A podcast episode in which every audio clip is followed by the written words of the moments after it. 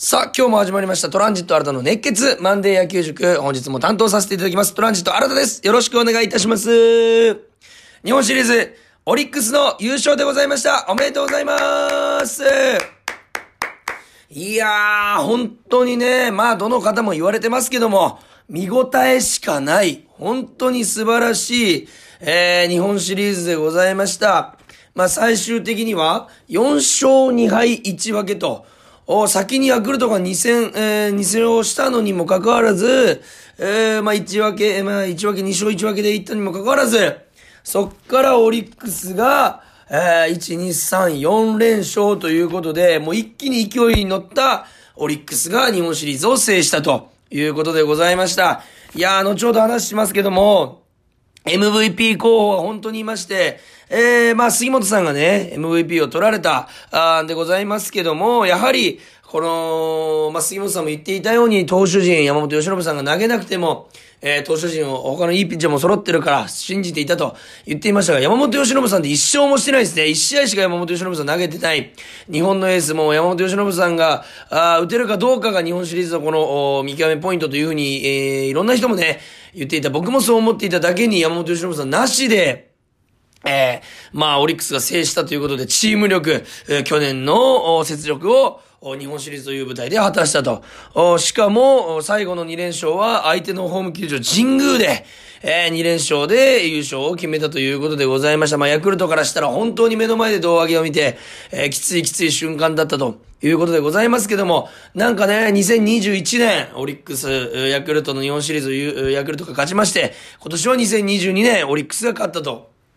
えー、なんか、この2チームでこの2年間、えー、プロ野球を語れるぐらい、本当に痺れるような日本シリーズでございました。えー、まあ僕的には、えー、まあ、日頃ね、この日本シリーズ入る前、ホークスの、えー、試合をすべて、えー、全試合解説ということでやらせてもらっておりまして、その時から常々言っておりました。フォアボールとエラーが失点に結びつくと、これ負けるんだよと。で、フォアボールと失点エラーが失点には必ず結びつくと、結びつく確率が高いと普通にヒット打たれるより、というふうに言っていまして、まさにそれが日本シリーズでも起きちゃったということでございます。なんか数字だけ並べたら本当にね、この後で言う情報がね、とにかくね、ええー、っていう情報、面白い情報が揃ってますんで、それをね、後ほど、ええー、まあ、説明させていただきたいなというふうに思います。それではもう今日早速、日本シリーズ振り返っていきましょうか。今日も始めていきましょう。プレイボールトランジット新たの熱血マンデー野球塾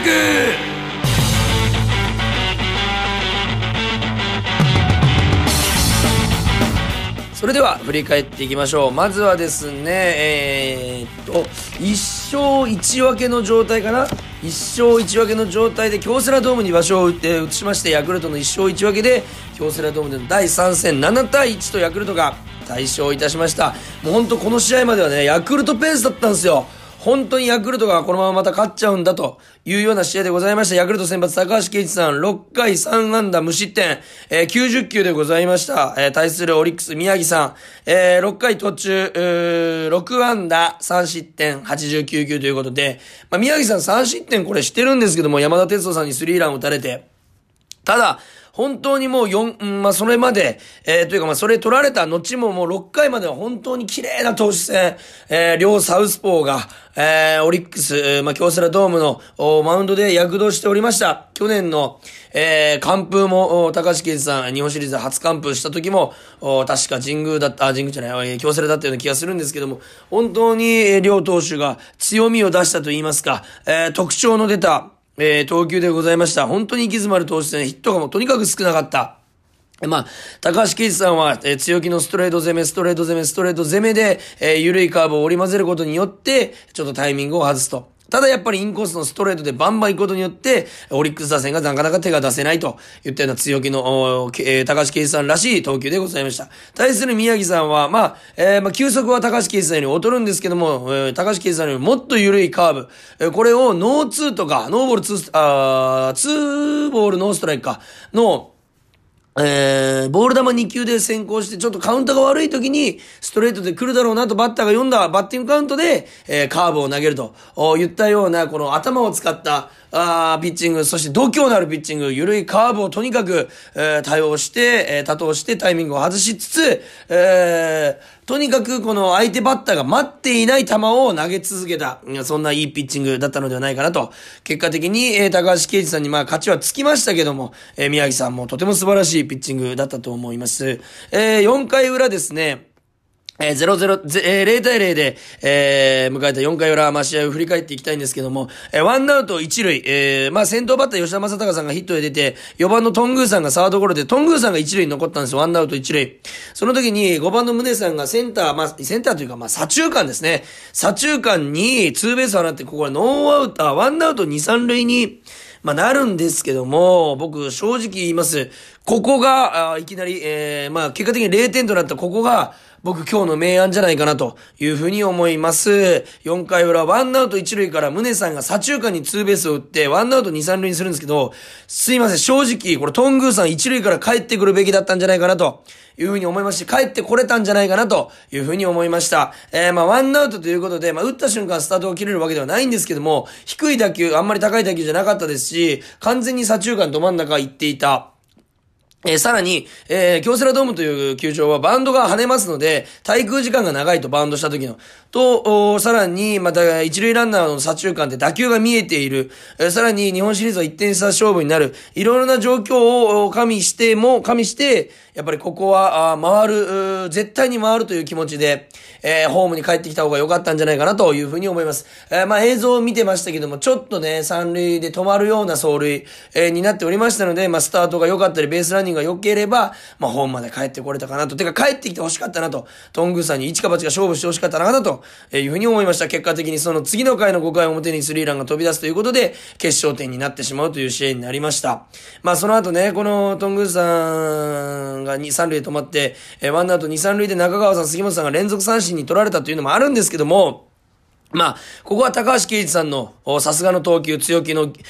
投球でございまして、もうギアチェンした瞬間がもう一気に分かったと。本当にギアを変えた瞬間でございましたの、ワンアウト2、3塁大ピンチで、えー、ギアを上げて、投球した高橋奎二さんに分配が、分配が上がったんじゃないかな。軍配が上がったんじゃないかなというふうに思います。えー、そして先ほど言いました5回表山田、えー、哲人選手の、えー、スリーラン。本当山田哲人選手ね、調子があまり上がらずにここまで来たというところで、えー、まあ、ヤクルトの、高津監督が、あ1番、塩見さん、3番山田さんのところを、1番山田哲人、3番塩見というふうに打順を変えて臨んだ試合を、で、山田哲人選手がしっかり、えー、結果を残すと。その前の打席でヒットが出てなかった、それ前の打席まで全くヒットが出ておらず、調子が悪かったんですけど、ボテボテでヒットが出たんですね、前の打席で。それでやっぱり、えー、まあ、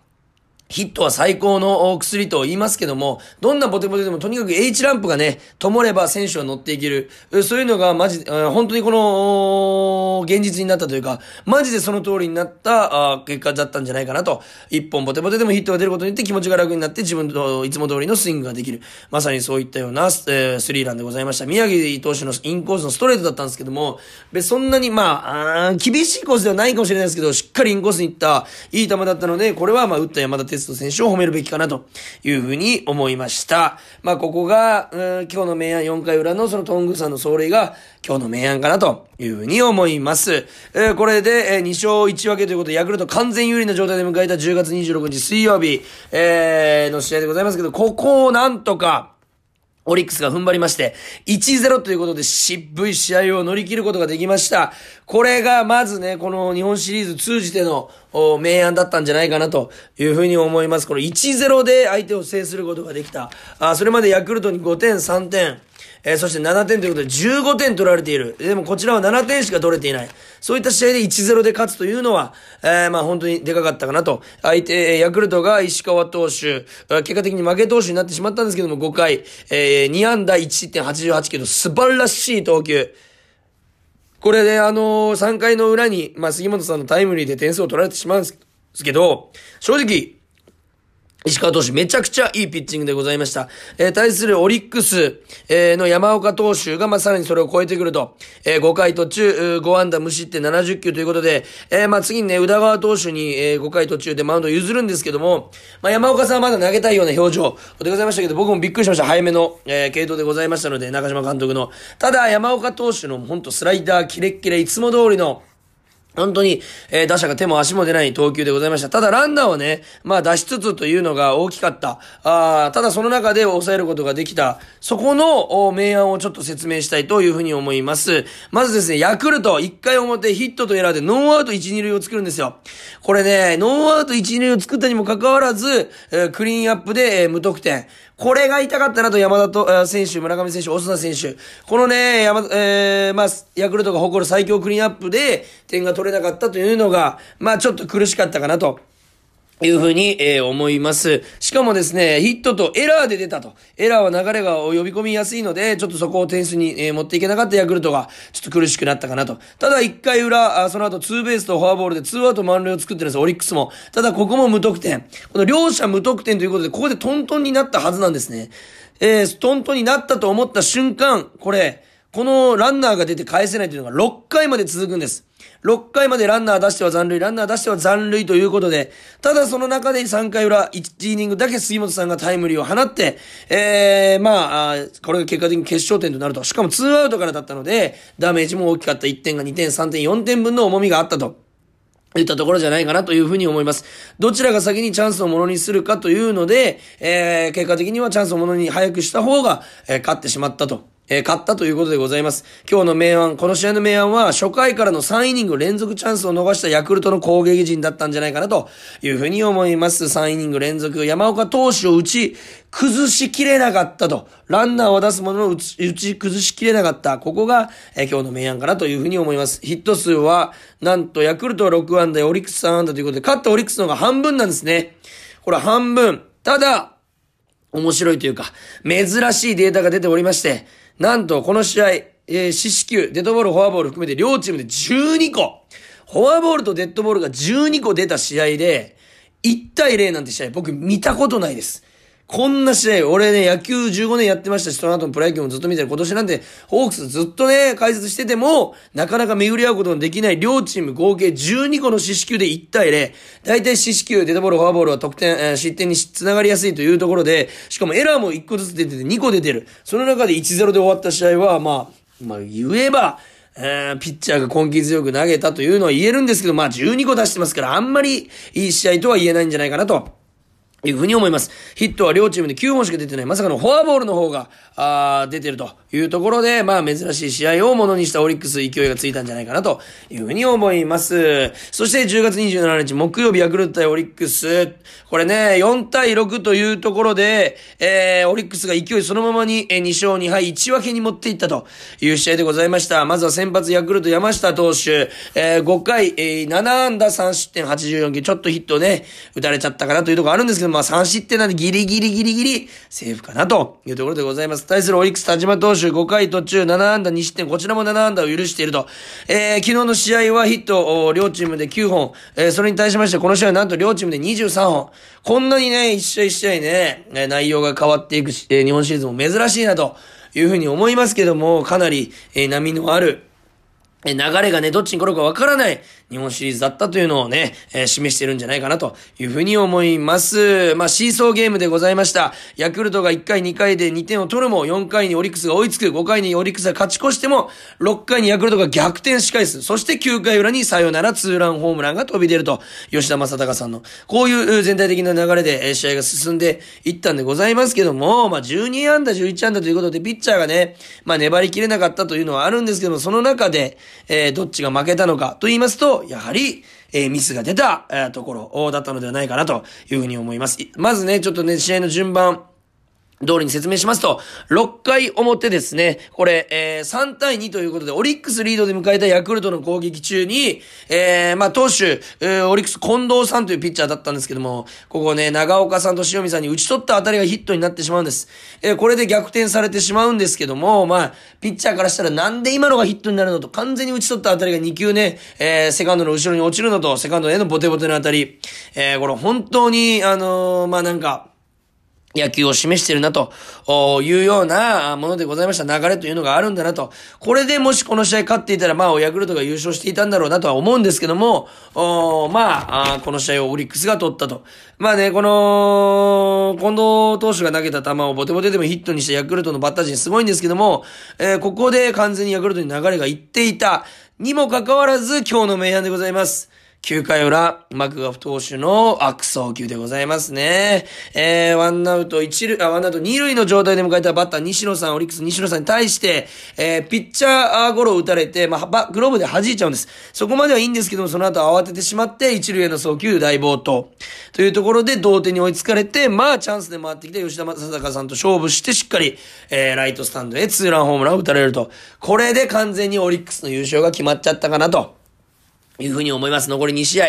えー、まあ、ここで、まあ、2試合残して2勝2敗1分けとトントンになったはずなんですけども、完全に後から追っかけてきた、ああオリックスにペースをつかまれてしまったのかなというふうに思います。まあ、打ったね、ライト、サイドのホームラン打った吉田正尚さんも完璧でございました。まあ、ちょっと甘めのね、落ちる系のボールだったんで、好きなコースではあるんですけども、あれを上段3階席、2階席、3階席まで持っていたあの打球、まあまあ、皆さんも知ってる通り言うまでもないというか、まあ、吉田正尚さんらしいなというホームランでございました。しかも5回裏に打ったセンターへの勝ち越しホームランもとてつもない打球でしたね。低いライナーで、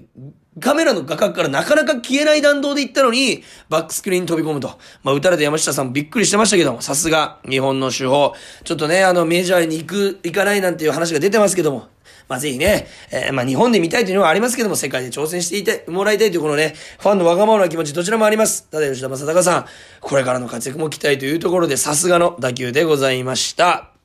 そして、1日休養日挟みまして、28日神宮に場所を戻して、えー、この試合3対0でオリックスがものにして完全に、えー、勢いをつかむと。ヤクルトがホームゲームで、えー、まあ、完封負けを食らってしまうという試合でございました。えー、ヤクルト先発、エース小川さん、えー、6回4安打1.88球、素晴らしいエースとしての働きでございました。えー、まあね、低めに集めながらも変化球、まあ、ストレートはあまり速くないんですけども、いろんな球種で打ち取っていくさすがの投球でございました。それに対してヤクルト、失礼しました。オリックス、山崎幸也さん5回1安打無失点70球。本当にこのシリーズ通して安定しまくる、本当に神宮に相性がいいというふうに先日も言いましたけども、山崎幸也さん、勝ち投手になりました。見事。ナイスピッチングでございました。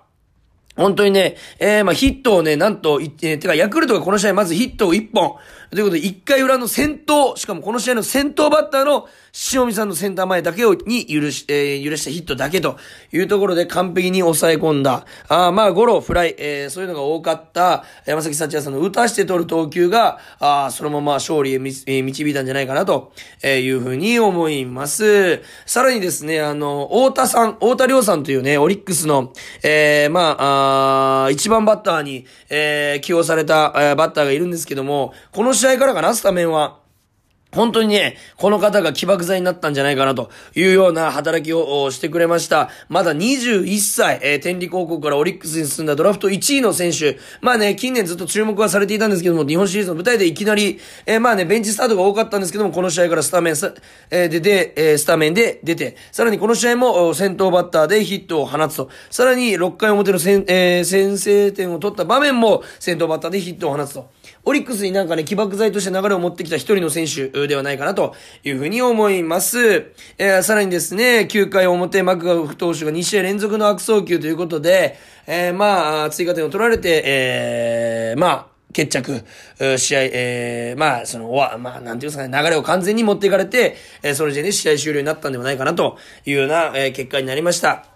まあ、マクガフ投手もね、全、全然実に悪送球してますから、頭にそれがあったというのもあるんですけども、ちょっと低め投げ、えー、すぎてしまって、えー、セカンドからファーストへのベースカバーに入った山田投手、えー、山田選手も、動きながら取るので、低めの膝元の打球、あ、送球というのが一番取りにくいんですよ。そこに来ちゃったということで、エラーにつながったったと。まあ、エラーで失点したチームが負ける典型的な、あ試合だったんじゃないかな、というふうに思います。先ほども言いました。えー、今日の明暗はヤクルトをヒット1本に抑えた、オリックスの投手陣にあっぱれ、そしてヤクルトのバッター陣が、まあ、まあ、序盤は良かったんですけども、この日本シリーズの中盤からは、ちょっと、意気消沈と言いますか、あまあ、全体として打てなくなってきたのかなというふうな印象でございます。そして、10月30日日曜日、えー、優勝が決まった1点差でございました。5対4、オリックス、優勝を決めた試合でございます。まあ、見てた方はね、ほんと興奮する試合だと、試合だったと思います。かなりね、えー、なんと4得点が、あオリックスとヤクルトそれぞれにあると、1イニングで4得点がそれぞれにあるといったような試合でございました。優勝投手、まあ、勝ち投手は宮、あ、優勝投手ではないな。優勝戦の勝ち投手は宮城さん、えー、でございました。5回、3安打無失点73球。本当に前回言いましたように、3失点で負け投手になったに、なったんですけども、あの時からいい投球してましたので、えー、初の神宮というマウンドであっても、変わらずナイスピッチング、度胸満点のピッチングをしてくれたかなというふうに思います。まあ、負け投手はサイスニードさん5回途中5失点、6安打74球ということで、まあ、試合を作れなかったというのはあるんではないでしょうか。フォアボールも、四死球も2つ、3つか、出してますので、ちょっと流れに乗れなかったのかなというふうに思います。そしてこの試合、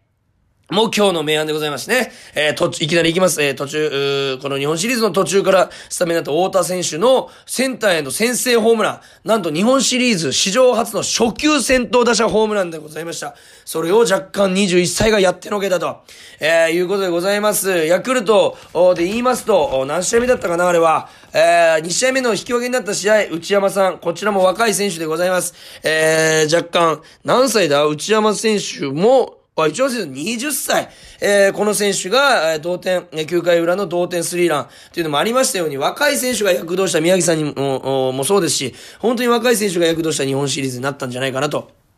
いうふうに思います。先頭バッターとして、えー、先制ホームラン、先頭打者ホームランを放って勢いをつけた太田さんが今日の明暗だと僕は思います。そして5回表ヤクルト、あヤクルトに対して、えー、オリックスが追加点4点ということで5-0で一気に試合を決めにかかったというシーンでございました。あまあ、伏見さん、宮城さん、太田さんとまたこれね、えー、まあ、清水さんがキャッチャー8番、そしてピッチャーの宮城さん、そして、えー、えー、若手の太田さんということで、こう、オリックスからするとね願ってもないような形でチャンスを作る。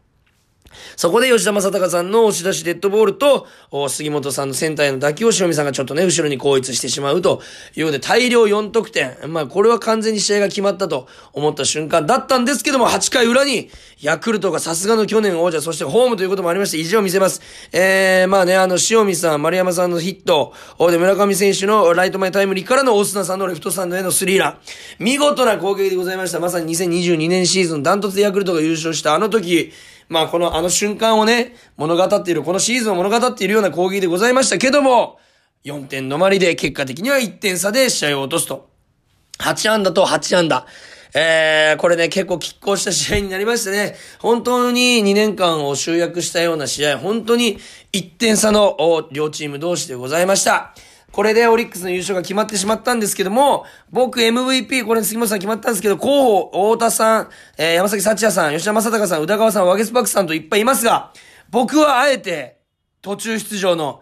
まあ、この日本シリーズの途中出場、太田選手に、えー、僕は、えー、MVP をあげたいなというふうに思います。太田亮さん31番背番号、えー、21歳、若干21歳の天理高校から来たドラフト1位の選手でございます。この選手が、まあ、オリックスの起爆剤になったんじゃないかなというところで、オリックスに勢いをもたらした、えー、太田さんに僕を新た MVP を差し上げたいと思います。えー、景品は、うん、いつか会った時になんか渡せる、渡せたらいいなと思ってます。えー、太田さん本当に、えー、素晴らしい活躍でございました。もちろん MVP になった杉本さんも、お先制タイムに2度も話しました。本当にいい働きをしたオリックスの、えー、ナインたちに拍手でございます。